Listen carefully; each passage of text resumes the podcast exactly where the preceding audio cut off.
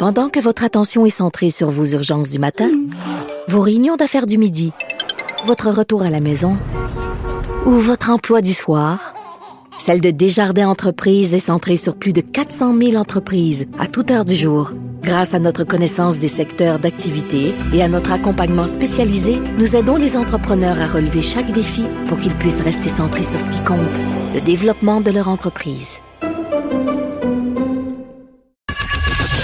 Geneviève Peterson. Une animatrice pas comme les autres. Cube Radio. Sylvain Dancause est là, enseignant de mathématiques et de sciences. Héros, j'ai envie de dire ça, parce qu'en temps, en ces temps pandémiques, être prof, euh, c'est presque comme être au front. Vous pouvez le lire aussi dans le Journal de Montréal. Sylvain, salut. Bonjour Geneviève. Bon, ça fait une semaine là que tu es revenu euh, en classe avec tes étudiants. J'ai envie de te demander, euh, question bien simplissime, là, combien de cas de COVID à date?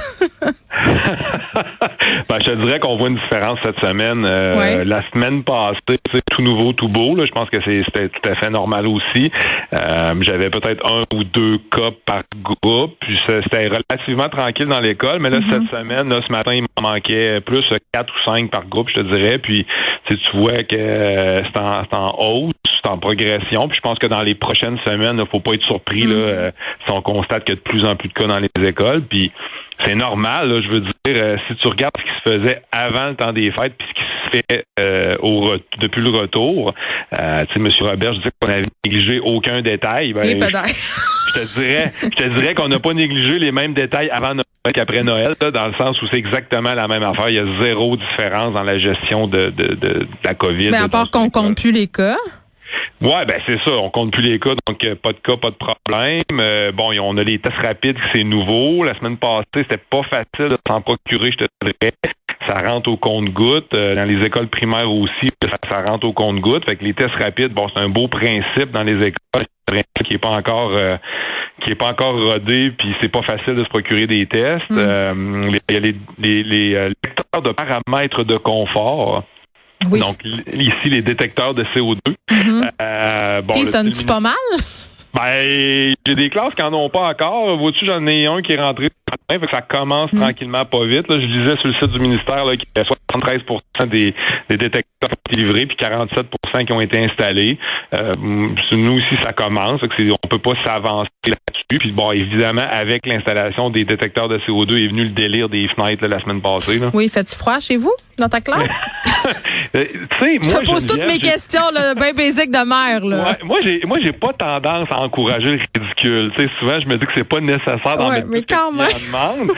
euh, moi, moi, comme, comme enseignant, là, je suis mm. heureux d'être à l'école, je suis content, je suis avec ah, mes arrête, là, dis-moi si tu mets tes combines. C'est ça que je veux savoir. non, je mets pas mes combines parce que j'ouvre pas ma fenêtre. Euh, parce que parce que moi, honnêtement, là, euh, les mesures sanitaires en milieu scolaire, j'ai décroché la semaine passée quand je suis rentré. Quand j'ai vu que c'était copier-coller avant puis après Noël. Oui, c'est ça. Euh, tu sais, j'étais allé, j'ai fait une joke dans un billet que j'ai écrit euh, il y a dix jours. Puis je suis allé pour le vrai à la cafétéria la semaine passée à, tous les midis. Mm-hmm. Puis tu sais, quand tu vois 750 élèves, euh, tu sais, pas deux, pas, pas deux puis trois, là, 750 mm-hmm. élèves assis dans une cafétéria où est-ce qu'il y a des fenêtres qui ne s'ouvrent pas, euh, puis que les élèves, il n'y a pas de distanciation physique, juste parce que c'est pas parce qu'on veut pas, il n'y a pas de place, il y a 1500 élèves dans l'école, il faut les faire dîner. Le concept de bulle, il n'existe pas cette année, c'est pas un concept qui a été mis en branle en septembre, puis une fois que tu décides le concept de bulle, au secondaire, c'est fini.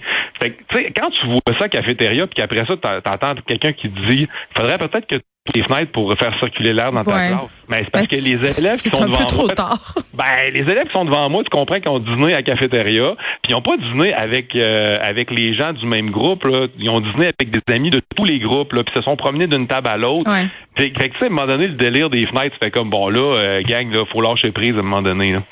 Oui, ben, puis je pense que t'es pas le seul prof à faire ça. Moi, j'avais des témoignages en ce sens-là, puis même que je, je questionnais mon fils euh, subtilement la semaine dernière là par rapport au fait est-ce que tu gèles en classe mon petit loup? Puis il disait ben non pourquoi tu dis ça? Sa prof faut pas les fenêtres là. C'est sûr ils ont six ans tu sais je veux dire ils vont pas apprendre à écrire les doigts gelés là. Je veux dire à un moment donné euh, c'est ça aussi là c'est les conditions d'apprentissage.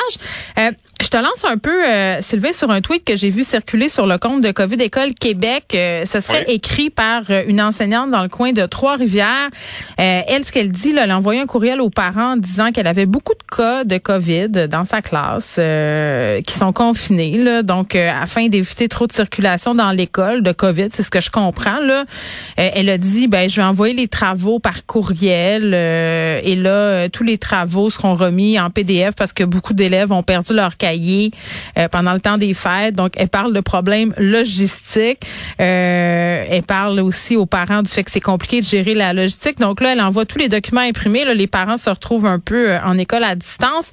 J'ai vu ça, ça m'a interloqué, mais en même temps, ça me surprenait pas. J'ai tendance à penser que plusieurs profs qui vont devoir un peu euh, faire la même chose finalement.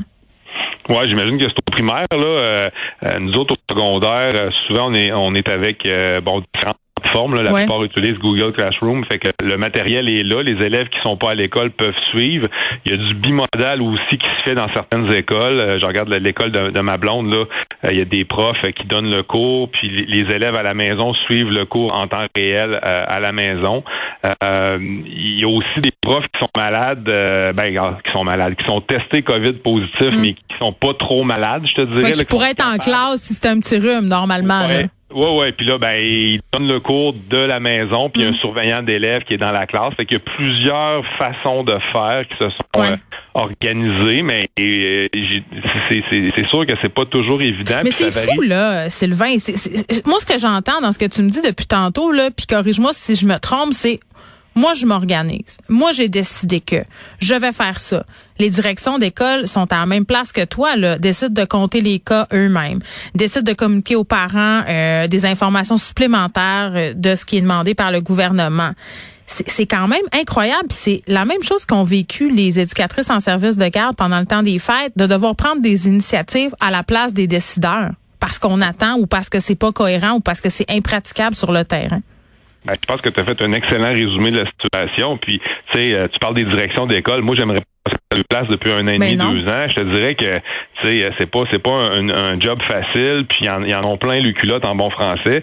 Puis, tu sais, souvent, le devoir de loyauté de loyauté de, envers l'employeur est beaucoup plus grand chez les directeurs d'école. Donc, ça se plaît moins euh, publiquement.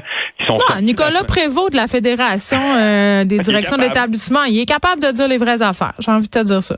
Oui, oui, il est sorti la semaine passée, puis il y a aussi l'association des directions de Montréal aussi qui est sortie. Ça faisait longtemps que vous n'avez pas entendu. Donc, ça a commencé à grogner. Quand tu te rends compte que les directions, l'association de directeurs grognent, c'est parce que ça va pas bien, là. Mm. Parce que généralement, ils, ils sont pas trop rapides à se plaindre, je te dirais. Donc, quand ils se plaignent, c'est signe que ça va pas super bien, là. Il nous reste à peine une minute. Comment vont tes élèves au niveau scolaire? Beaucoup de parents avaient peur euh, du rattrapage à faire. Ben, c'est très variable d'un individu à l'autre, je te dirais. Mm. Euh, les élèves qui sont le plus touchés, évidemment, c'est les élèves qui sont euh, qui ont de la difficulté un peu à l'école déjà. Je te dirais que c'est plus eux autres que ça, hypothèque. Euh, le retour à l'école, c'est sûr que ça va faire du bien à ce, groupe d'élèves-là. Il faut continuer à les suivre, il faut les aider, il faut les appuyer, puis on, on besoin de, de, personnel, évidemment, pour pour favoriser leur réussite. Ah oui, il y a du travail à faire. Oui, ouais, ben, puis je sais pas si beaucoup de parents ont rédigé leur CV, mais en tout cas, moi, je l'ai pas fait. On verra dans les prochaines semaines. Puis il y a des bulletins qui s'en viennent, des évaluations du ministère aussi. Ça va être encore une année hors du commun. Merci, Sylvain Dancause, d'avoir été avec nous. Ça m'a fait plaisir. Merci à toi. Au revoir.